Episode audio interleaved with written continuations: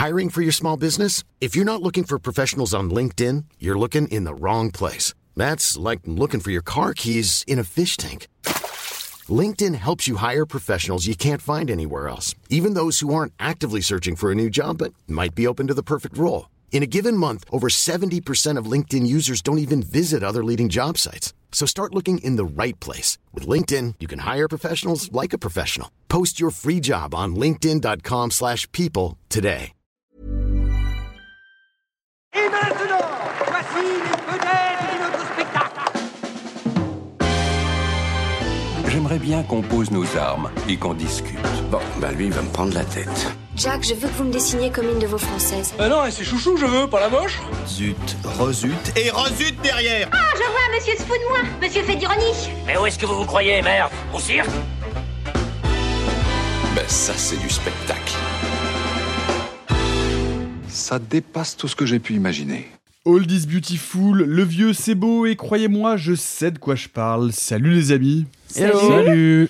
Toujours aucune nouvelle de Gros Quick. Et non, et là, je crois qu'il a été aperçu dans les montagnes, euh, se cachant dans une caverne avec une boîte jaune contenant une poudre marron, mais je. Non, ça c'est Dupont de Ligonnès. Tu confonds Ah, chaque merde, fois. pardon. Mais c'est vrai que les deux se ressemblent un peu. Bon, euh, la, la- la hotline continue à, à exister. 1 31 31 31. euh, énorme envie. Vous pouvez nous envoyer des SMS, des photos, euh, mais enfin pas toutes les photos parce que celles qu'on a reçues étaient un peu. Bon bref, Il y, a- il y a quand même une hypothèse qu'il va falloir qu'on confronte tous ensemble. c'est que Gros collectivement. est Édouard Balladur. Alors peut Quoi? Alors, Ah non, George Lucas. non, Putain, ça marche avec les deux. Ça marche avec terrifiant. non, c'est que je pense que Simon n'est pas venu à cause de cette vanne. Et que peut-être si on veut qu'il revienne, il faudra faut qu'on arrête, arrête de la l'appeler de Gros Gros Quick. Non, Eh ben, jamais, moi, je suis jamais. pas d'accord. Non, moi non Tant plus. pis pour lui. On continue un gros quiz j'aurais jusqu'à au essayé, moins Simon. cet été. J'aurais essayé, Simon. Vous savez ce qu'on va faire, c'est que la, la semaine prochaine, on va mettre dans la rue de la poudre cacaotée jusqu'à l'entrée de la porte. Et on va voir si ça l'attire. Je pense Ah, que ça peut marcher. Et juste, euh, j'ai reçu un message très joli par rapport à ta phrase d'intro, qui est euh, All is beautiful, le vieux c'est beau et Boys afraid.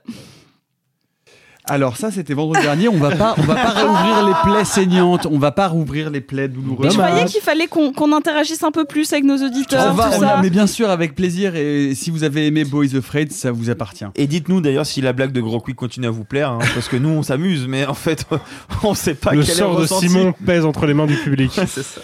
Allez, peut-être, euh, peut-être d'ailleurs, peut-être que Simon a été pris dans un combat entre bandes. Peut-être que il a passé la nuit au poste. Peut-être qu'il a rencontré un adolescent un peu perdu et peut-être qu'il a fini avec la fille de son rival de toujours.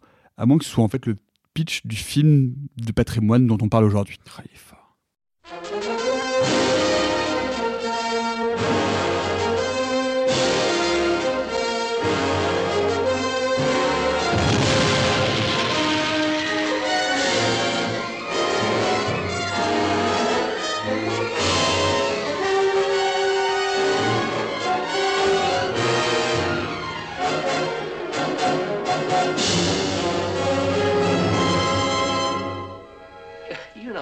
Drunken brawls those parties turn into.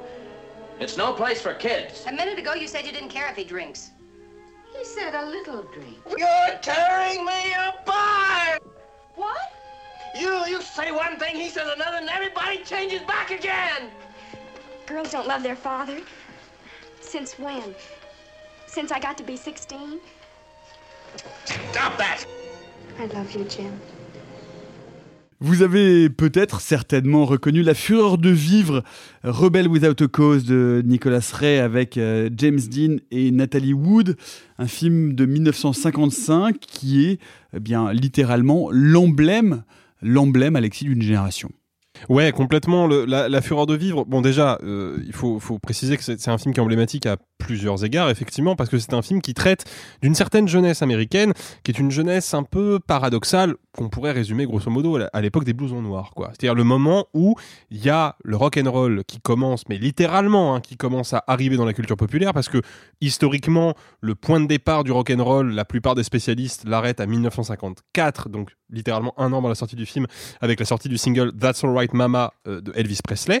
Euh, et en fait, le, le, le, rock and roll va très rapidement s'ins- s'installer comme une culture populaire euh, massive, Mais il ne faut pas oublier qu'aujourd'hui, le rock and roll, c'est rentrer dans l'imaginaire collectif, c'est du patrimoine, tout le monde, euh, à un moment ou à un autre, a écouté du rock and roll dans sa vie. À la base, c'est quand même un genre qui est politiquement très chargé parce que bah, c'est un style de musique qui met en avant une certaine sexualité, une certaine euh, sensualité. Et puis, c'est une musique de noir par ailleurs. C'est évidemment une musique qui est inspirée du blues, donc littéralement du chant des esclaves, hein, si on remonte euh, le fil des origines. Et c'est une musique qui va essaimer beaucoup dans la jeunesse des années 50. Les années 50, c'est si vous, si vous avez grandi en France, c'est la période dite des 30 glorieuses, c'est-à-dire le moment où il y a une espèce de boom économique post-seconde guerre mondiale qui va durer jusqu'au premier choc pétrolier en 1973.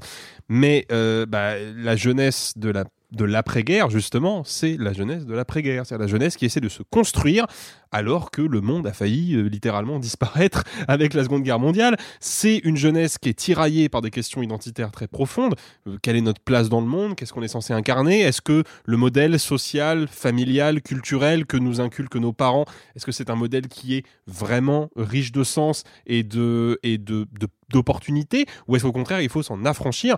C'est justement la décision que prendront collectivement les personnages principaux de La Fureur de Vivre, qui essayent en fait d'inventer leur propre trajectoire et leur propre culture au milieu de, euh, de l'American Way of Life euh, traditionnel. C'est intéressant de le revoir euh, aujourd'hui, Sophie, puisque le film ressort en Blu-ray restauré version 4K chez, chez, Warner Bros. Et de voir à quel point ce film, qui est vraiment une rupture dans une forme d'institutionnalisation de la rébellion, en tout cas de la, de, de, de, la, de la façon de le figer dans un récit par l'image, dans une société très conservatrice, et à quel point ce film aujourd'hui m'a fait encore absolument écho à notre situation euh, contemporaine. Ouh, c'est précis comme question. C'est très précis comme question et j'attends une réponse non moins précise. Ben, moi, ce qui me, ce qui me, ce qui m'a plutôt frappé quand j'ai vu le film, euh, c'est la caractérisation des personnages déjà dans la scène d'intro, dans la scène d'ouverture. C'est-à-dire que que ce soit les adultes ou les enfants, ils sont enfin les adolescents, ils sont euh, caractérisés via euh, leur rapport à l'autorité et notamment par rapport aux forces de l'ordre. Comment, ne serait-ce que les autorités traitent les adolescents euh, avec euh, soit du déni, euh, ce qui est le cas du personnage de Nathalie Wood, qui va être tout simplement, bah, on va dire, poussée vers la sortie parce que c'est une jeune fille, elle est un peu faux folle, elle doit avoir ses chaleurs, il faut la, la renvoyer chez elle. Il y a, y a, une forme de on n'écoute pas une femme qui est déjà très présent. Ensuite, on a James Dean qui lui, au contraire, oh ça va, c'est un jeune homme cool, il est blanc, il vient d'une famille aisée, donc on va lui mettre une petite tape dans le dos, on va lui servir un verre d'eau et puis rentre chez toi.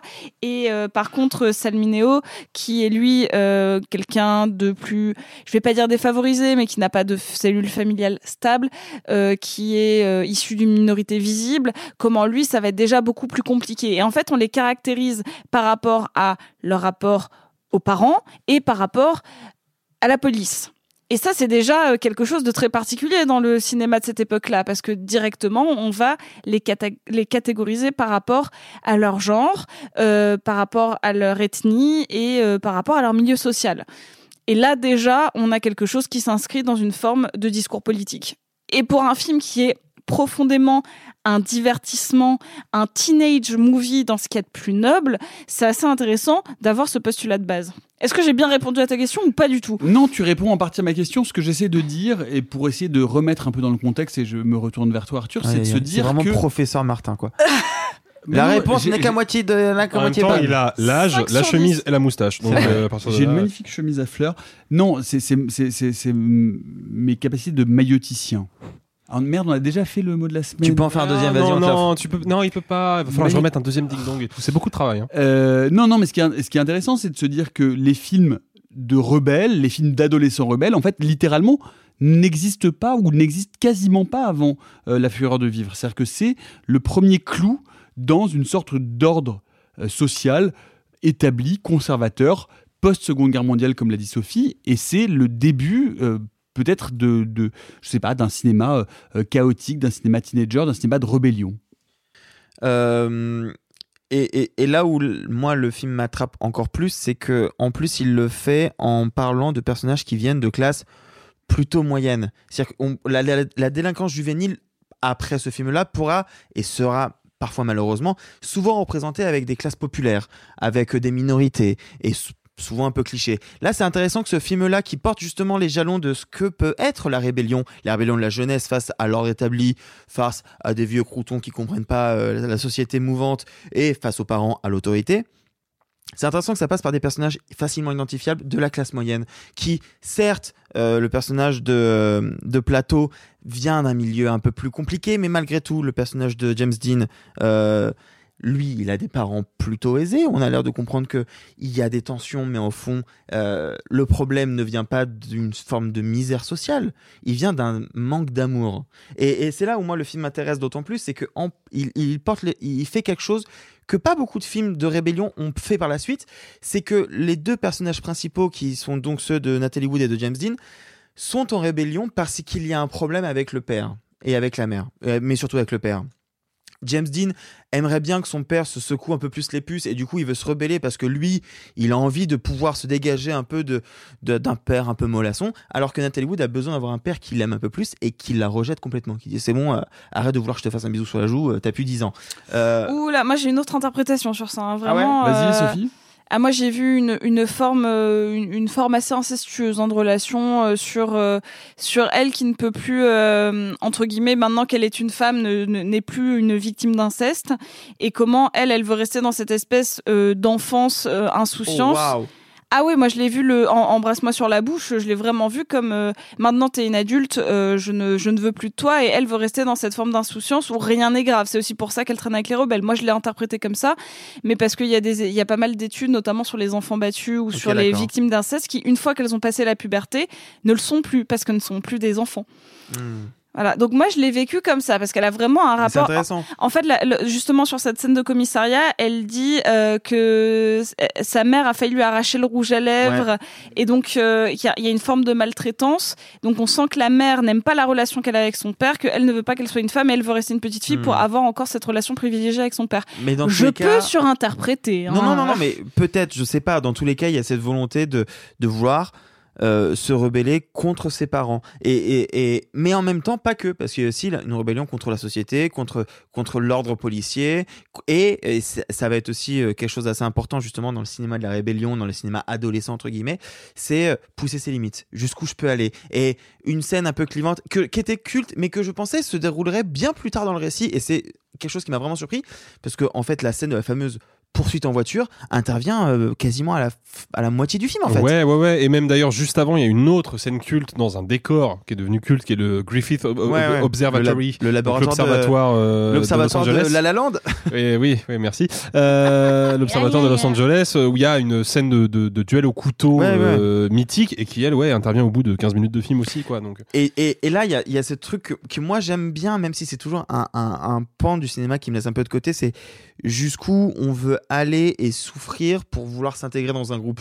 Et un peu la question de James Dean, c'est le nouveau dans, dans, la ville, c'est un ancien délinquant, il essaye de s'intégrer, il est face à une bande de, de, de bandits de bas étage à quel point il est obligé de rentrer dans leur jeu pour s'intégrer. Il va vouloir, il va pas vouloir. Et, c'est là où moi le film m'intéresse. Mais justement, ça intervient à un moment vraiment très surprenant dans le récit. On va reparler de James Dean dans quelques instants. Peut-être, Alexis, il faut, il, faut, euh, il faut replacer ce film, encore une fois, un peu dans son contexte.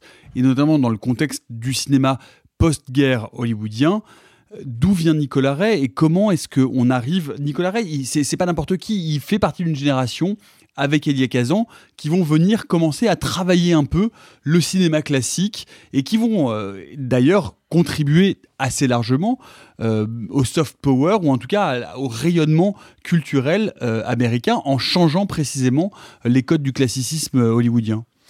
complètement. D'ailleurs, j'ai une petite anecdote qui va dans ce, dans ce sens-là. Savez-vous qui, alors c'est un cinéaste, hein, qui a dit que Nicolas Ray, selon lui, je cite, personnifiait le cinéma le Faviez-vous, c'était la chronique qu'on voulait faire avec Sophie Favier. le Favier. Souvent, tu limites Sophie Favier, vas-y. Alors, c'est alors euh, c'est pouvez vous non, c'est non, non, je peux pas, j'assume pas du tout faire ça. Est-ce que quelqu'un a la réponse? Non? Euh... Un guess, un guess peut-être. Qui euh, qui disait de Nicolas Ray qu'il personnifiait le cinéma? Je, je, sais, mais. José oui, Benazera. Tu sais parce que tu as regardé la page Wikipédia de Nicolas Ray, non? Bah oui. Oui, voilà. Euh, non, c'est pas Steven Spielberg, c'est Jean-Luc Godard. Oh waouh Mmh. Ouais, et c'est intéressant parce Oh, que ça, la, la page Wikipédia française de, de, de Nicolas Ray regroupe quelques cinéastes euh, qui ont revendiqué l'influence de Nicolas Ray sur leur travail. Et ce qui est intéressant, c'est qu'il y en a plusieurs des très prestigieux hein. Tarantino, Jarmusch, Wim Wenders, François Truffaut, Martin Scorsese évidemment, et donc Jean-Luc Godard. C'est intéressant parce que Nicolas Ray, c'est un cinéaste classique, en tout cas qui va travailler la majeure partie de sa carrière dans le Hollywood classique, et quasiment tous les cinéastes cités euh, sur la page Wikipédia sont des cinéastes qui sont précisément pas des cinéastes classiques, des cinéastes qui à un moment sont entrés en rupture avec le cinéma qui les précédait aux États-Unis ou en Europe. Parce que Nicolas Ray lui-même, effectivement, travaille une veine un peu particulière euh, dans, le, dans le cinéma de l'époque. C'est similaire à Elia Kazan, t'as bien fait de le mentionner, c'est pas rien d'ailleurs s'il va piquer littéralement James Dean à Elia Kazan. Et c'est Elia Kazan qui lui suggère, parce qu'à l'origine, je crois que la personne qui était pressentie pour le rôle de James Dean, c'était Marlon Brando. Ouais, voilà, qui est aussi une personnalité émergente à cette époque-là, mais dans un style un petit peu, un petit peu différent, un peu moins à fleur de peau, à mon sens. Mais Et, et qui représente pas du tout la même chose dans Ah le clairement collectif. On voit Euh, bien à quel point euh, la fureur de vivre a laissé et a marqué, on va reparler de James Dean dans un instant, a marqué James Dean comme le rebelle Ah bah, éternel. euh, bien sûr, bien sûr. Mais en fait, le truc, c'est que Nicolas Ray, il va travailler un motif qui est aujourd'hui un petit peu galvaudé, mais qui est pas du tout évident dans les Hollywood classiques. Il va travailler l'anti-héros. C'est-à-dire que vraiment, les personnages principaux de Nicolas Ray sont soit des personnages qui sont travaillés par des, des tourments véritablement sombres, soit des figures héroïques qui vont toujours se placer un petit peu en décalage par rapport aux standards de leur époque. Il a réalisé par exemple un western très connu qui s'appelle Johnny Guitar, dont la particularité est que bah, le personnage principal est une femme, ce qui dans un western de l'âge d'or d'Hollywood est vraiment, vraiment pas évident. Il a aussi fait le Arthur violent. fait bouger ses mains comme ça. Oui, parce Mais- que c'était c'était le truc que je voulais vraiment dire, mais c'est pas grave. Mais euh, je, je suis désolé Arthur, mais il a aussi fait tourner euh, Humphrey En Bogart. 54, dans le c'est un violent. an avant, euh, un an avant. euh, La Exactement. Et, et donc il va travailler cette figure de l'anti-héros, il va travailler ces héros torturés, ces personnages qui sont pas tout à fait des personnages flamboyants, même s'ils ont quand même une certaine flamboyance, un certain charisme. Et James Dean, il incarne ça. Et c'est c'est assez fascinant, cette intuition qu'a Nicolas Ray, de, vraiment cette intuition de cinéaste, la manière qu'il a de filmer James Dean, la manière qu'il a de le diriger. C'est un personnage qui a l'air d'être à la fois systématiquement dans l'assurance et la représentation de lui-même et en même temps au bord de la rupture en permanence. Et ça, ça vient vraiment de la manière qu'avait Nicolas Ray de, de, conceptualiser ses personnages, de diriger ses acteurs. Je vais aller plus loin qu'Alexis sur euh, Johnny Guitar parce que Triple Bingo, euh, c'est un film qui a été cité dans un vidéoclub qui est sorti il y a quelques jours que vous avez peut-être vu de euh, Ari Aster, qui cite donc Johnny Guitar et qui le cite comme étant un film plus que moderne, mais vraiment innovant dans sa manière d'intégrer des personnages. Euh, Il y a un personnage central masculin interprété par euh, Sterling Hayden, hein, le fameux Johnny Guitar, mais c'est pas lui le vrai personnage.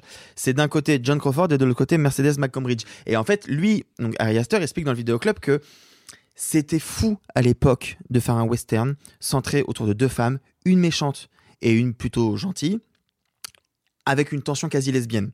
Hmm. Donc pour aller dans le sens de Nicolas, en fait, je pense que Nicolas Ray euh, innove, va chercher dans les dans comment je peux raconter un truc assez classique d'une nouvelle manière. Ouais. Quelles sont les nouvelles pierres que je peux apporter à ce genre-là? Et c'est exactement ce qu'il fait avec La Fureur de Vivre. Bah complètement, mais surtout la fureur de vivre, ce qui est intéressant, c'est que dans la, dans la mise en scène du film, euh, à mon sens, il y a des vrais éléments documentaires. Ce qui est assez rare, encore une fois, dans le cinéma de l'âge d'or d'Hollywood. C'est qu'il y a une lenteur un peu de certains moments. Oui, mais c'est c'est aussi même plus loin que ça. C'est qu'il va chercher des éléments qui. Aujourd'hui, franchement, si on n'a pas le contexte du film, on a l'impression de voir un film classique, euh, bah, classique justement. Sauf que, euh, alors, Sophie fait non de la tête. Il y a deux trois, il y a deux trois trucs euh, vraiment modernes à souligner dans le film.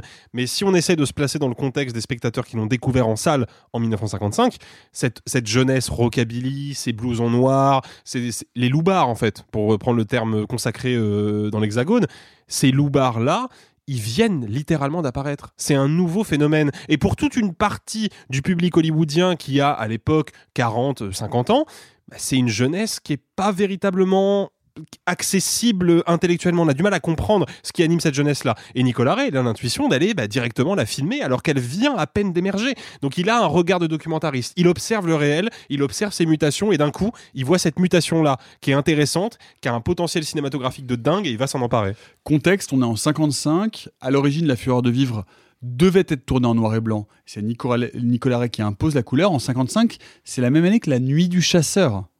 Ouais. Non mais c'est intéressant de voir Ah que oui, c'est la même année que la nuit du chasseur qui est une autre figure de la rébellion, du rapport à l'autorité euh, compliqué, voire du mal. Ensuite on pourra en reparler, on en reparlera certainement dans un autre épisode. Moi c'est un film fondateur pour moi, mais euh, on voit bien du coup par comparaison l'extrême modernité Bah. de la fureur de vivre, la façon dont même il tisse des liens entre ces personnages qui sont des liens, on peut le dire sans utiliser un gros mot, psychanalytiques, ce qui n'est pas du tout, du tout quelque chose de classique à Hollywood à cet endroit-là, et nous raconter quelque chose de différent du rapport entre parents et enfants, amants et amants, et même avec un soupçon d'évocation d'une possible homosexualité. Oui, complètement. Euh, 55, hein, on le rappelle. 55. Mais, mais pareil, en fait, quand on voit euh, La Fureur de Vivre, ça fait écho à pas mal de cinémas de rebelles euh, qui vont arriver plus tard. Ces fameux blousons noirs, quand, quand on sait, on peut pas ne pas penser à Grise, on peut ne pas ne pas penser euh, à West Side Story, euh, avec Nathalie Wood également. Euh, même après aux parodies euh, Cry Baby ou autres.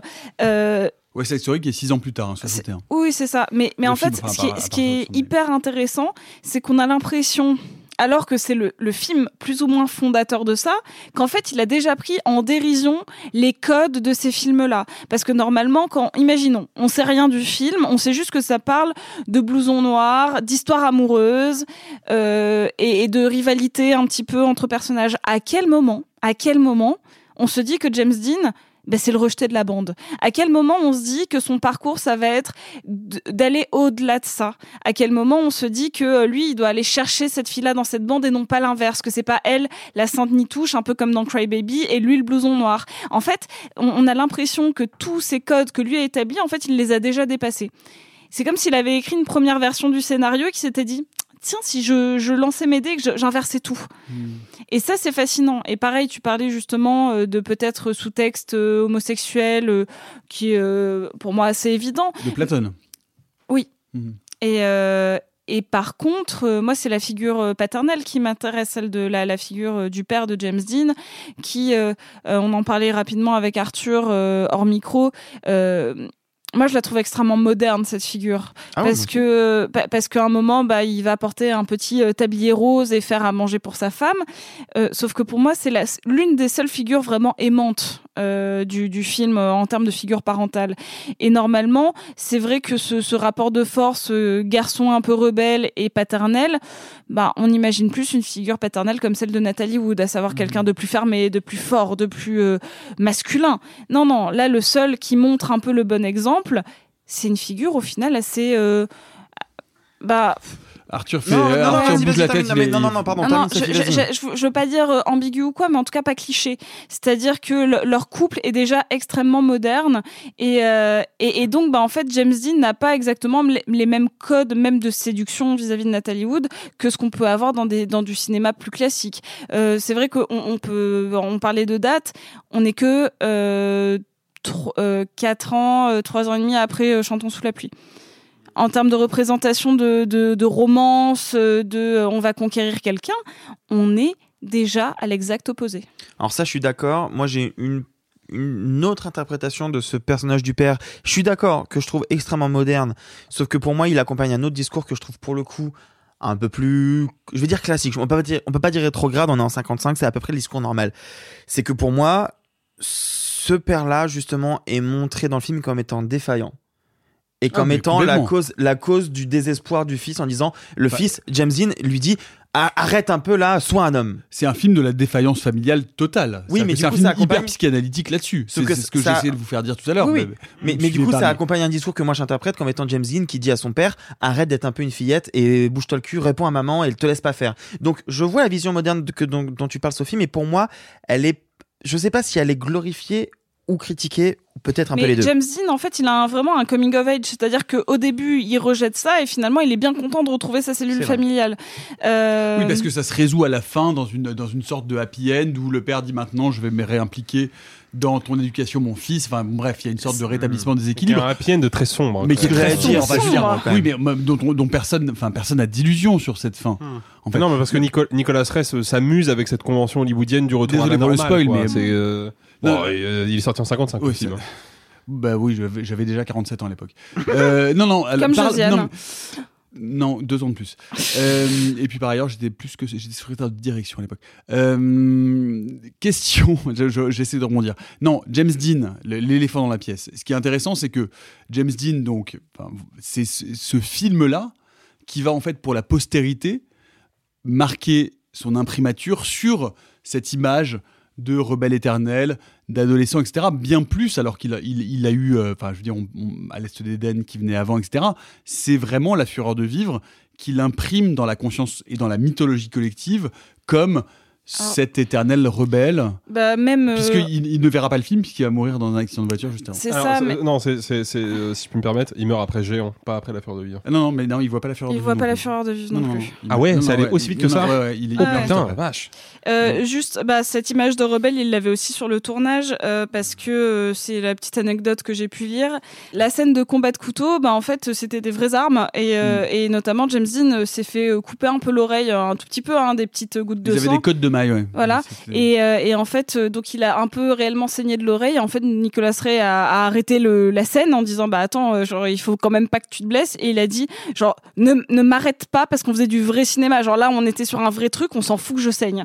Vraiment, il était genre. euh, euh, Bah, il, faut, il faut rappeler, euh, tu fais bien de, de souligner cette anecdote-là, il faut rappeler que James Dean est l'un des premiers acteurs euh, hollywoodiens de premier plan à suivre les principes de l'acteur acteur studio. studio. Un mot euh, sur James Dean et sur la, la figure qu'il va incarner, euh, cette figure romantique de Ah. l'adolescent rebelle euh, et en même temps d'un rebelle qui va être accepté par les codes comme étant un, un rebelle blanc. Il y a quelque chose d'un peu contradictoire là-dedans, d'un rebelle. Il va se retrouver dans tellement de cadres de petits marchands euh, ou de tableaux Ikea ou de tout ça, le pauvre, Ouais, comme Marilyn. ouais. Bah, en fait, James Dean, effectivement, va incarner une espèce de. de, de... Ouais, l'image d'épinal du rebelle, parce que précisément, contrairement à certains acteurs ou actrices hollywoodiennes qui ont pu être amenés à un moment ou un autre dans leur carrière à jouer des rôles qui ne leur correspondaient pas du tout et qui ne correspondaient pas du tout à ce qu'ils étaient. James Dean, il est né en 31. Quand il fait La Fureur de vivre, il doit avoir euh, 23, 24 ans. Euh, donc il fait partie de cette génération qui découvre le rock, qui découvre cette, cette nouvelle approche de la musique populaire, du rassemblement populaire. Euh, donc c'est un acteur qui fondamentalement est à la ville, bah, ce qu'il est à l'écran, avec évidemment peut-être un peu moins de, de drame et de tragédie, quoique c'est pas Quoique, dit. hein. Euh, mais en fait, je pense que ce qui a. euh, ma- mon hypothèse personnelle est que ce qui a fait de James Dean cette image d'épinal là, c'est bah, la même raison euh, qui a fait de Jimi Hendrix le plus grand guitariste du monde dans l'inconscient collectif. Bah, c'est qu'il est mort euh, en pleine gloire. quoi. faut rappeler, en termes de date, euh, James Dean, il va commencer sa carrière à Hollywood en tant comme beaucoup d'acteurs, hein, en tant que second rôle, voire même en tant que silhouette, dans une poignée de films qui ont été d'ailleurs euh, oubliés aujourd'hui euh, pour la plupart dans les années euh, 50, et puis arrive en 55, le premier film où il a un premier rôle qui va faire de lui une star, qui est À l'Est d'Éden, d'Elia Kazan. Juste après, dans la foulée, il fait La Fureur de Vivre, donc l'essai est transformé, entre guillemets. Et puis en 56 sortira Géant, où il partage la vedette quand même avec Rock Hudson et Elizabeth Taylor, qui deviendront eux aussi des stars euh, par la suite. Sauf que bah, se tue dans un accident de voiture juste après le tournage de Géant, à tel point qu'il a même pas pu euh, faire la post-synchronisation de l'intégralité de ces séquences. Donc il y a des, des moments dans Géant où c'est James Dean qui est à l'écran, mais c'est pas lui qui parle parce que la post-synchro n'avait pas pu être faite. Et, et ce qui est intéressant d'ailleurs, c'est que on, on garde tous en tête cette idée de, de la gloire fauchée en pleine, en pleine jeunesse de James Dean. C'est la vérité pour l'intégralité quasiment du casting ouais, ouais, bien de la fleur de vivre. raconté. Parce que déjà, bon, Nathalie Wood, on en reparlera peut-être après. On va parce en parler que, dans un voilà. instant, ouais. Mais Nathalie Wood, elle aussi, elle a un destin tragique du début jusqu'à la fin de sa carrière. Mais il y a aussi Sal Mineo qui joue Platon euh, dans, le, dans le film. Donc, est grosso modo, le petit jeune qui se joint à la bande et qui va connaître une destinée euh, particulière. Et ben, Sal Mineo, c'est donc un acteur qui émerge à ce moment-là, qui devient euh, identifiable grâce à la fureur de vivre. Et en 1976, Sal Mineo va se faire assassiner et de manière totalement gratuite. C'est-à-dire que, un, il va être au mauvais endroit au mauvais moment. Il croise la route d'un SDF euh, déséquilibré qui va le poignarder à mort. Mais ce qui est fou, ce c'est- qui est, ce qui est on fou, a trois acteurs, pardon, Non, on, a, vas-y. on a trois acteurs qui ont connu des destinées, mais terriblement sordides, quoi. Et ce qui est fou, c'est qu'en plus, ces destinées sont un ont un lien avec leur personnage dans le film La Fureur de Vivre. Bah, complètement. Parce que euh, évidemment, euh, l'accident de voiture de James Dean fait forcément penser à la course de voiture où, justement James Dean évite de justesse un accident. Euh, on va pas parler du sort de plateau, mais évidemment qu'il y a une corrélation. Et euh, la mort de Natalie Wood, même si euh, le film n'aboutit pas, ne va pas jusque là. Il y a forcément un, un moment où on, on pense un peu à la fin de ce personnage-là. Donc c'est terrible de se dire que les trois acteurs et actrices principaux de ce film-là sont morts et que leur destin rappelle un peu celui du film pour lequel Ouais. ils sont devenus célèbres. Mom deserves the best, and there's no better place to shop for Mother's Day than Whole Foods Market. They're your destination for unbeatable savings, from premium gifts to show-stopping flowers and irresistible desserts. Start by saving 33% with Prime on all body care and candles. Then get a 15-stem bunch of tulips for just $9.99 each with Prime. Round out Mom's menu with festive rosé, irresistible berry chantilly cake, and more special treats. Come celebrate Mother's Day at Whole Foods Market. Cool fact a crocodile can't stick out its tongue. Also, you can get health insurance for a month or just under a year in some states. United Healthcare short term insurance plans, underwritten by Golden Rule Insurance Company, offer flexible, budget friendly coverage for you. Learn more at uh1.com. Et du coup, ben c'est intéressant puisque euh, on parle évidemment, et, pour beaucoup et pour la majeure partie des gens, euh, La Fureur de Vivre, c'est évidemment la consécration euh, de James Dean. James Dean absolument inséparable de ce film. Et euh, moi, je, voulais en profiter pour vous parler euh, de euh, mon amour et de mon affection particulier pour Nathalie Wood, justement. Euh, Nathalie Wood, qui est une, une, une actrice peut-être peu connue, ou en tout cas un peu oubliée par par, par les générations récentes du cinéma et qui pourtant a été alors je j'utilise peut-être des, grands mots, mais, euh, une, forme de, Marilyn Monroe, euh, pareil, étouffée, interdite, euh, violentée, brutalisée par le cinéma et donc aussi une certaine forme d'image de ce que Hollywood a pu faire aux actrices et au, corps des actrices. On peut en parler. Nathalie Wood, en fait, c'est une, actrice issue du- d'une, d'une d'une famille russe et, euh, et qui, euh, et qui et dont, dont- que la mère a poussé à devenir une enfant actrice. Et elle, elle commence, elle commence très très jeune sa carrière. Euh, elle commence très très jeune, euh, comme euh, voilà, vous pouvez la voir notamment dans Le miracle sur la 34e rue, sur l'aventure de Madame Muir. Elle est, elle est toute petite euh, et euh, elle va faire sa carrière comme une enfant star, comme d'autres euh, enfants stars. On peut évidemment euh, penser euh, à Shirley Temple. Shirley Temple, merci, euh, mais qui n'a pas eu tout à fait, qui a eu un, un Alors, destin pas Sh- tout à fait sympathique par ailleurs, mais pas Shirley tout à fait aussi Temple tragique que celui de Nathalie Wood. Ça va, hein, Shirley Temple. hein. Elle, a, pas trop mal elle, a, réussi à arrêter sa carrière d'actrice relativement jeune, avant sa majorité, et elle est devenue ambassadrice. Voilà, et elle est morte relativement tard, à plus de 80 ans, si je, dirais, si je dis pas de bêtises. Ce qui est très tard pour une enfant star. hein. Parce qu'en général, ça meurt d'overdose à 23 ans, donc euh, c'est compliqué. Bref, euh, donc voilà, donc on- elle a, elle, elle a ses, ses premiers succès en, tant- en tant qu'actrice enfant euh, euh, très tôt, et puis euh, on est vraiment, euh, enfin, dans une sorte de, de vie complexe, dramatique, puisque Nathalie Wood va devenir euh, l'amante, puis la femme de Nicolas Ray. Elle le rencontre alors qu'elle a 14 ans. Et lui, 41, c'est là la petite. Parce que si on précise pas le- Ah. l'âge du mec, euh, d'un seul coup, on Comme perd un peu quand même. Céline et un- un René, de scandale. au cas où. Comme Céline et René, exactement. comme Luc et. Non, pardon. Euh, wow, elle va nous attirer des problèmes celle-là. Euh, non, mais en fait, le... on, va, on va se faire cracher dessus dans des restaurants. J'en Euh, avais, d'autres, mais je vais les taire. Euh, oui, vaudrait mieux. Euh, non, mais en fait, effectivement, Nathalie Wood, il y a, une, particularité quand même sur sa, vie personnelle et sur sa, sur sa carrière. C'est que c'est effectivement, malheureusement pour elle, une femme qui va quasiment traverser que des tragédies personnelles, mais elle va être repérée effectivement par Nicolas Ray, qui va euh, commencer une liaison avec elle alors qu'elle est mineure et que lui a plus de 40 balais. Il va donc la faire jouer dans La Fureur de Vivre. Dans La Fureur de Vivre, elle a 17 ans. Donc c'est 16 même. 16 ans même. même. 16 ans. T'as raison, 16 ans. Et on lui prête une relation avec Denis Hooper, dont c'est l'un des premiers rôles importants. Ouais, ouais, ouais, bien sûr, bien sûr. Ouais, ouais, elle va devenir aussi l'amant de Dennis Hopper pendant le tournage de La Fureur de Vivre. Euh, Dennis Hopper qui d'ailleurs retrouvera James Dean dans Géant de euh, George Stevens. Et euh, Nathalie Wood, elle va connaître une espèce de, de, de traversée euh, chaotique du monde d'Hollywood, puisque elle va être quand même dans au moins trois films une, euh, une, actrice culte. Elle va camper des personnages cultes, évidemment dans La Fureur de Vivre, dans West Side Story de Robert Wise et Jérôme Robbins, et puis dans un western. Et moi, c'est sur ce film-là que j'aimerais m'attarder un tout petit peu parce que c'est le film dans lequel j'ai découvert Nathalie Wood et elle restera pour toujours ce personnage-là parce qu'elle va jouer dans The Searchers, la prisonnière du désert en français de, John Ford.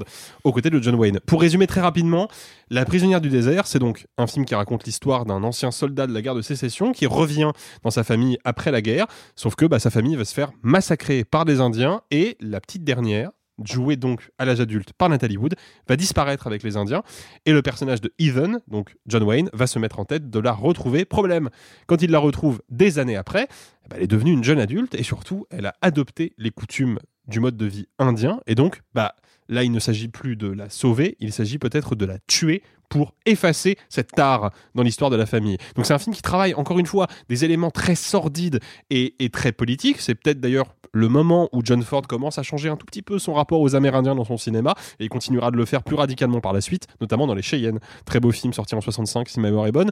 Et euh, Nathalie Wood pour moi, elle incarne ça dans mon imaginaire. C'est-à-dire qu'elle incarne cette femme blanche qui va s'ouvrir à une autre culture, qui va devenir quelqu'un d'autre et bah, quelque part organiser une espèce de réconciliation entre différentes euh, cultures sous-jacentes à la grande culture américaine euh, folklorique.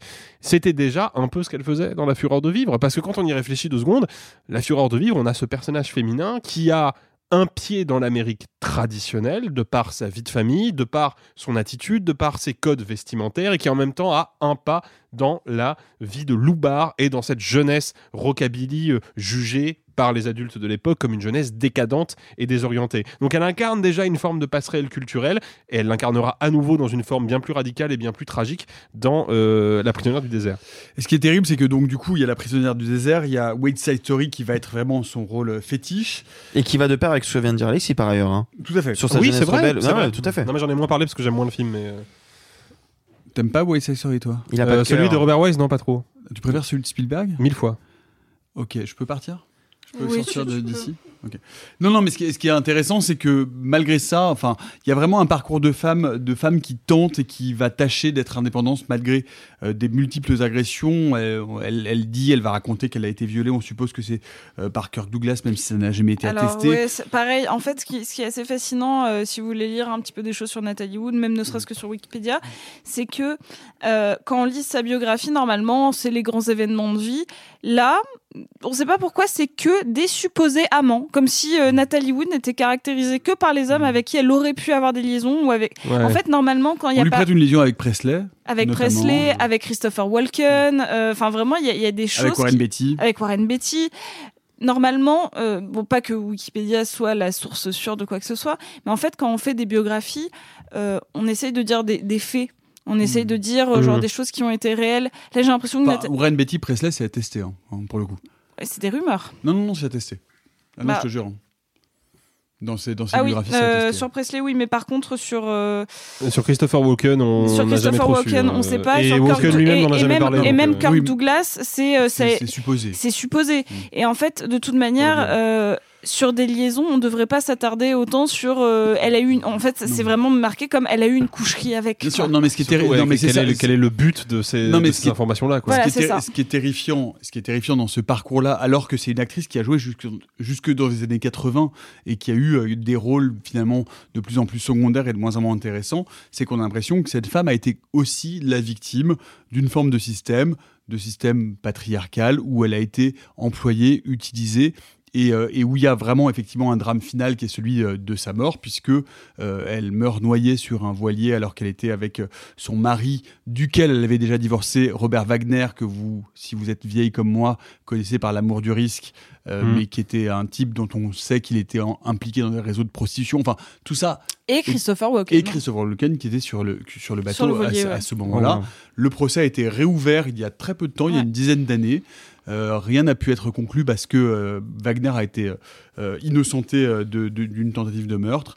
Mais enfin, voilà, Nathalie Wood est vraiment l'incarnation de ben, ces, ces- ces- ces stars montantes féminines qui ont été utilisées, broyées totalement par le système et, euh, et dont on devrait, dont on pourrait, dont il faudrait raconter euh, l'histoire parce que c'est vraiment l'histoire noire d'Hollywood des années 50 à 70, 80, euh, en espérant malheureusement et dont on voit qu'elles sont aujourd'hui encore une réalité. Moi, je voudrais parler d'un autre film de Nat- euh, avec Nathalie Wood dont on n'a pas encore évoqué, euh, qu'on n'a pas encore évoqué. Euh, effectivement, après West Side Story, euh, sa carrière va être un peu plus compliquée. Elle a note- quand même fait un film dans les années 60 que j'ai découvert un peu par hasard sur OCS il y a quelques années et que j'aime vraiment beaucoup. Un film hippie, très drôle et en même temps assez acide, euh, qui s'appelle euh, Bob and Carol and Ted and Alice, qui est l'histoire d'un couple qui va dans une espèce de thérapie de yoga hippie chelou et qui reviennent et en fait qui commencent à partager une idée que le sexe ça peut être un peu plus rigolo que ce qu'on en a l'air. Et ils en parlent à un couple d'amis dont le mari est notamment joué par Elliot Gould, le père forever de Ross et, et, euh, et Monica. Oui.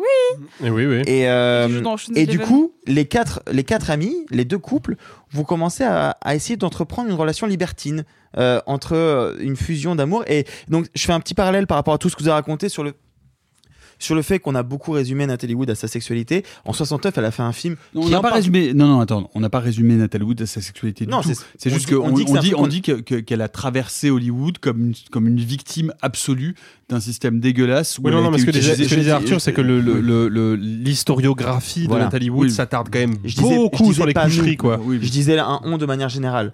pas sur les coucheries, sur ses agressions. Voilà. Mais du coup, je voulais juste faire un parallèle sur ce film qui est pour le coup euh, un, un film classique, sorti en 69, donc classique post-68, post-Woodstock, euh, et qui fait beaucoup de bien, et, qui, et ça fait beaucoup de bien de voir Nathalie Wood dans un rôle comme ça, où elle est enjouée, rigolote, où, où elle est euh, vraiment... euh, C'était une actrice merveilleuse, Ouais. solaire. Enfin, c'était vraiment. Moi, moi, il y a quelque chose de terrifiant là-dedans parce que vraiment, c'était une actrice, moi, que je trouve magnifique, merveilleuse, une excellente comédienne. Il y, a, il y a quelque chose. Enfin, moi, je suis toujours ému par, par, par ce destin de Nathalie Wood parce que. Mais voilà, je voulais, je voulais citer ce film-là justement parce qu'on parle beaucoup de West Side Story, de La Fureur de Vivre, de La Prisonnière Mhm. du Désel, ou de, euh, comment ça s'appelle en français, Miracle on 34th Street. Oh, bah, Miracle sur la Sur la 34e rue. Oh bah tout simplement. Voilà. 54e. Euh, mais voilà, ce film en sorti en 69. Si vous voulez voir une autre Nathalie Wood, euh, une Nathalie Wood plus adulte, plus mature, mais aussi dans un truc plus plus solaire justement et qui est euh, profondément dans son époque, qui parle de sexualité mais assez di- mais différemment et dans un film qui est vraiment super. Mm. Bob and Carol and Ted and Alice. D'ailleurs, euh, pour, la, pour euh, reboucler un tout petit peu sur, euh, sur Nicolas Ray, euh, si vous voulez voir à quoi ressemble Nicolas Ray, il joue le rôle d'un militaire dans R, la comédie Ah, oui. musicale de Miloš Forman, adaptée de euh, la comédie musicale de Broadway, ce qui permet à nouveau d'inscrire Nicolas Ray, mine de rien, dans un mouvement contre-culturel, puisque R parle de la guerre du Vietnam et du mouvement hippie, et Nicolas Ray parlait du rockabilly avant, la boucle est bouclée. Et si on fait un dernier tour de table rapidement, une scène pour vous importante dans La Fureur de Vivre, celle qui vous marque, celle qui est, euh, je sais pas, qui est iconique, et, euh, Alexis? Euh, ah, peut-être je la partagerai avec Sophie celle-là, mais alors la scène finale, est d'une- enfin les, les, ouais, les 15-20 dernières minutes du film sont d'une tension et du, enfin vraiment j'étais euh, mais accroché au film. Il y a vraiment, euh, enfin c'est c'est c'est magistral. Sophie. Bah oui, c'est euh, c'est vraiment toute la toute la poursuite finale et euh, et je pense que c'est aussi la, juste la scène de négociation euh, entre James Dean euh, et Plateau. Euh, justement, euh, cette espèce de, de négociation par l'amitié et euh, cette espèce d'espoir qu'a encore James Dean euh, de tout peut encore s'arranger, euh, que je trouve absolument déchirant. Arthur?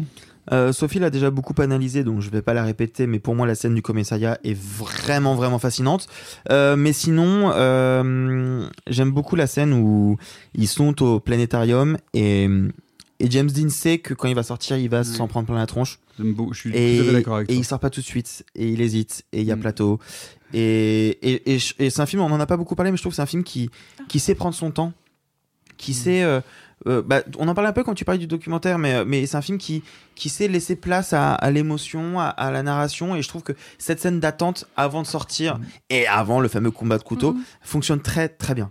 Il y en a une autre petite, euh, comme ça, ça se différencie un peu d'Alexis, quand ils sont dans la, dans la maison vide et qu'il y a cette espèce de projection euh, vers cette espèce de, de, de famille parfaite des, des 50s euh, avec Ah, mais euh, combien?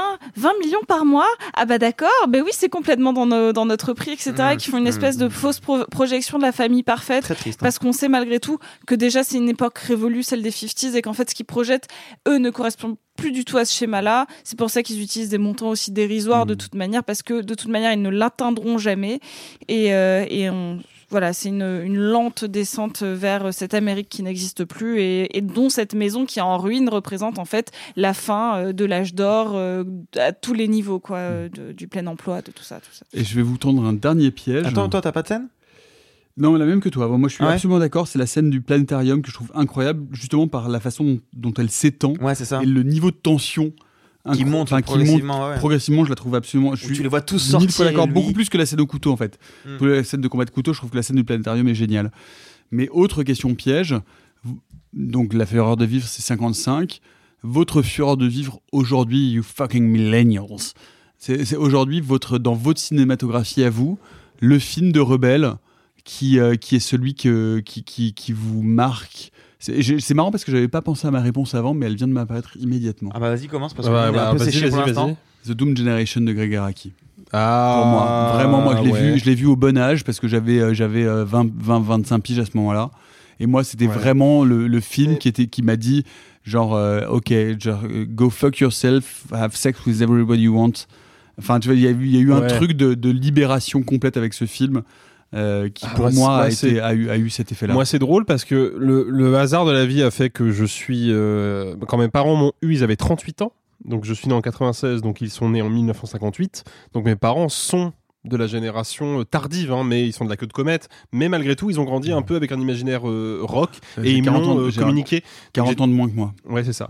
Et donc j'ai toujours eu une espèce de de de, de, de rapport privilégié avec cette culture-là, quand bien même elle est anachronique par rapport à, à ma naissance. Et je pense que le film qui a résonné ces dernières années, en tout cas, le plus fort avec euh, mon identité de, de, de jeune homme et mon espèce de fougue de jeune homme, je pense que c'est le premier long métrage de Philip Kaufman, The Wanderers, Les Seigneurs, qui traite justement Ah ouais. d'ailleurs de la jeunesse des années 50. Mais c'est bizarre, je me suis vraiment beaucoup reconnu dans ce, dans ce portrait-là. Pour, pour être plus précis, le film raconte comment on est passé du rockabilly des années Ouais, ouais. 50 à la folk music des années 60. Le film se termine sur une rupture amoureuse dans, dans un bar. Il y a un jeune homme qui regarde la femme qu'il aime et qu'il n'aura jamais s'asseoir dans un bar. Et il y a un, un petit chanteur qui vient chanter dans le bar et c'est Bob Dylan.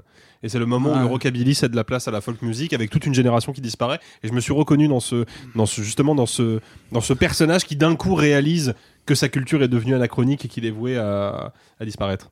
Sophie, Euh, Il y en a, il y en a deux, mais euh, il y en a un seul. Tu n'as le droit qu'à un. Choisis. Bah, ça Choose. dépend. Il y en a un, c'est un film d'adolescence, mais pas vraiment rebelle, dont je vais pas parler du coup, qui était Virgin Suicide. Ah, bah. Euh, voilà, parce qu'ils sont pas complètement rebelles, c'est plutôt plutôt Non, triste. le- le Donc du coup, je vais faire ma faillotte et je vais dire How to Talk to Girls at Parties, plutôt récent. De John Cameron Mitchell. Exactement. Parce que celui-là, ça a été mon petit, euh, mon, on va dire mon dernier coup de cœur sur l'adolescence rebelle, euh, qui, genre, j'aime Ah. vraiment beaucoup ce film. Non, pas toi? Ah alors non vraiment, j'adore John Cameron Mitchell. J'adore John Cameron Mitchell. Je peux le redire 20 fois. Oh, to, to, to Girl at Parties, je, je trouve, j'ai l'impression de voir un, un- un film d'étudiant fauché. Ah ouais? Genre, c'est fun, mais c'est c'est vraiment Ah, ça m'a fait, c'est un film qui m'a fait tellement de bien, genre vraiment. Mais euh, il faudra peut-être que je revoie, mais je, je suis, enfin, C'est- j'ai trouvé ça tellement cheap Ah, moi justement, euh, je trouve qu'il y a un côté euh, purement euh, rock rebelle, euh, un peu fauché, mais qui donne tellement de charme ah, au film. Moi, je suis vraiment, je, ça, me- ça Ah bah me voilà, laisse, bah, euh, ça- Alors ça- que j'adore le reste. hein. Je veux dire, même Rabbit Hole, Rabbit Hole. J'adore Rabbit Hole J'adore. Rabbit Hole. Il faudra qu'on en parle un jour. Oui. J'adore Rabbit Hole. La musique, la- Rabbit Hole, Tu- un tu sur le deuil qui est fou. Tu redonneras une chance à How to Talk to Girls at Parties. Ouais, je voudrais bien essayer. Bon, Pendant que vous parlez, on a perdu Arthur. sachez-le. les auditeurs et les auditrices ne le Non, savent pas, mais- Arthur est, est dans le vague. Arthur est dans le flou là. Je cherche une réponse. Non, mais j'ai une réponse, mais je la trouve un peu. Film de euh, rebelle, de rebelle. Hein. Bah ouais, je la trouve un peu Film classique. qui donne envie de prendre des briques et d'aller casser les banques. Euh, alors. Merci pas, patron. Pas, pas rebelle. Là, tu me parles à moi ou tu parles de François Alors- Ruffin, là, pardon alors, True story. pas- Moi, il me donne envie de casser les trucs. Ouais, hein, mais ça. Euh, pas rebelle Mais dans ça, le c'est pas les films, c'est la politique de Macron qui donne envie de casser les trucs. pas- Alors, je l'ai pas vécu comme un truc de rebelle dans le sens justement contre la société, mais je l'ai vécu comme un truc de rebelle contre euh, l'ordre établi et contre les parents. Euh, je je suis né en 93, euh, donc j'étais adolescent entre 2000, euh, entre 2007 et 2011. Et pour moi, l'acte de rébellion ultime, ça a été. Alors, vous avez peut-être jugé ma réponse, je suis désolé. Skins, la série. Non, bien sûr. Ah oui, tout oui. fait. Et moi, ça a vraiment été ça, ce côté. Euh, No joke, c'était genre, c'était l'événement Bah ouais, euh, c'était fou. C'était fou. Mais Skins, vous étiez quoi. petit pour Skins. Bah moi, ouais. déjà- Bah ouais, mais en fait, moi j'étais Ah, genre moi, en troisième seconde, tu vois. Ah, moi, Ah, je- ça a vrillé le cerveau de tout le monde. Ah bah attends, on faisait des Les gosses des années on se prenait pour- 90. euh, On se prenait pour des zinzins, tu Ah vois. ouais, de ouf. Hmm. Donc euh, moi, ma, ma- mon truc de rébellion euh, s'attachait à des adolescents qui sont qui vivent à peu près les mêmes choses que moi, mais en même temps pas du tout, et qui vont se rebeller contre les parents, contre les profs et contre les propres limites que la société leur a imposées sur la sexualité, la fête, l'alcool et tout. Pour Oh moi. Skins. Moi, je- Non, je- t'as pas je- la ref. je- Ca- Cassie qui fait tout le temps. Ah Ah, ouais, ouais, ouais, ah waouh. Je, je viens d'avoir un flash. Nicolas Hoult. Je, je viens de me rappeler de, de- le, le- en complément de, De The Wanderers. sexuel, mais on n'a pas besoin de savoir ça. Non. Non. Ouais, surtout qu'il est plutôt récent. Euh, le... le... le fait est que je me viens de me souvenir d'un film qui m'a donné envie, mais vraiment, de revenir en arrière à l'époque où j'avais 16 ans, de prendre une guitare, de partir sur les routes et de dire fuck à tout le monde. C'était The Mommy. Into the non, Wild pas du tout. Non, les taux de Serebrennikov. Ah. Oui, Ça, mais ils ça a sont vraiment pas raison. ados. Ils sont pas ados. Ils sont pas ados, mais ils ont une, une fibre de Beaucoup plus récent pour le rebelle coup. euh, fuck the world qui m'a qui m'a vraiment vraiment parlé. ouais. Sinon, moi, c'est Moxie, tu vois, mais. euh, c'est- Oui, non mais bon, d'accord, euh, ok. Vous, vous voulez que je vous fasse vraiment. Alors, pour le coup, on est dans l'endroit où on réhabilite. Vous voulez que je vous fasse une- un reveal, genre un peu hyper honteux.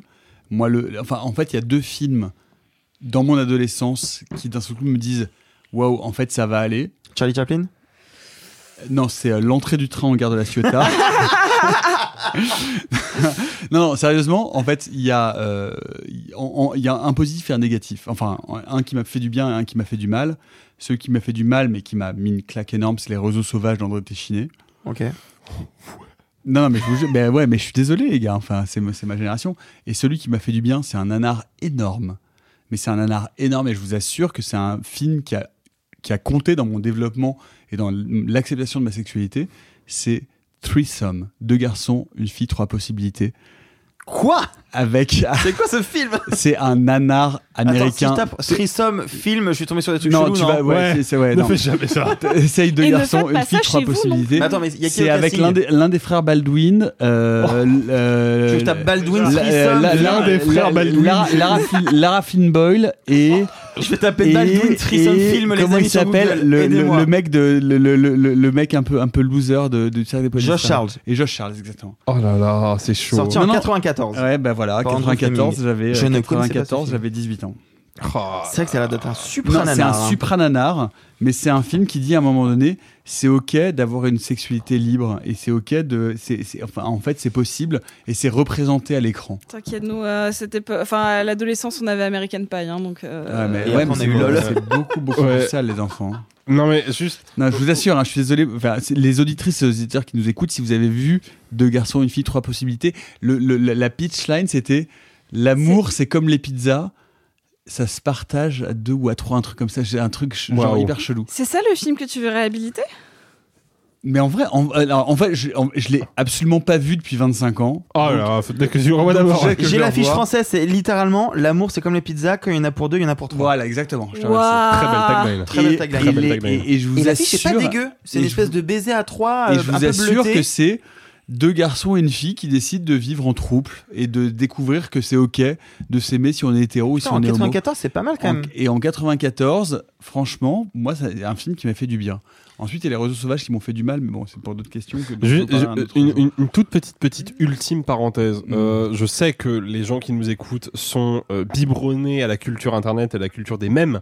Et là, j'ai vraiment l'impression d'avoir 47 ans quand je dis ça. Mais bref, vous mon connaissez forcément euh, You're tearing me apart, Lisa, la réplique euh, cultissime du très très grand nanar américain The Room, réalisé par Tommy Wiseau. Eh bien, peut-être vous l'ignorez, mais cette réplique vient directement de La Fureur de Vivre, puisqu'il y a un moment où James Dean regarde ses parents et leur dit You're tearing me apart. Et Tommy Wiseau est un immense, immense fan de James Dean. Si vous avez lu The Disaster Artist, vous savez qu'il passe littéralement des journées entières à regarder La Fureur de Vivre en boucle.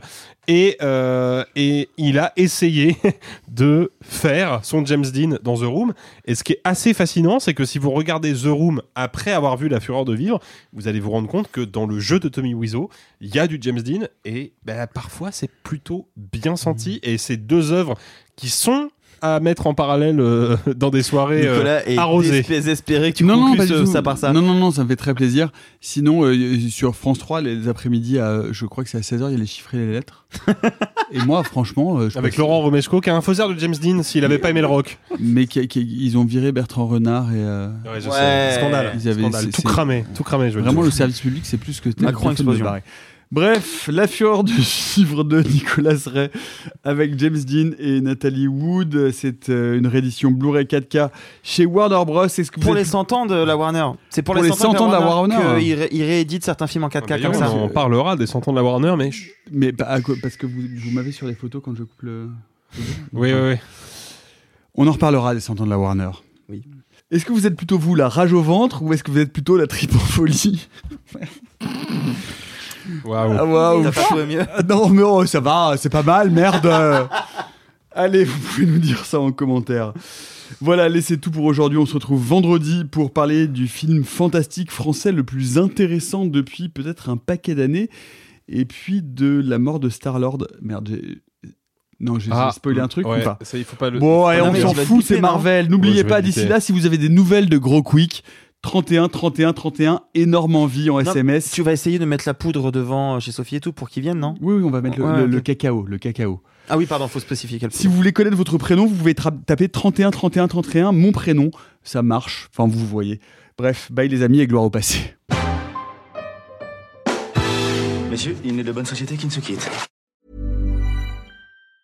Mom deserves the best, and there's no better place to shop for Mother's Day than Whole Foods Market. They're your destination for unbeatable savings, from premium gifts to show-stopping flowers and irresistible desserts. Start by saving 33% with Prime on all body care and candles. Then get a 15-stem bunch of tulips for just $9.99 each with Prime. Round out Mom's menu with festive rosé, irresistible berry chantilly cake, and more special treats. Come celebrate Mother's Day at Whole Foods Market.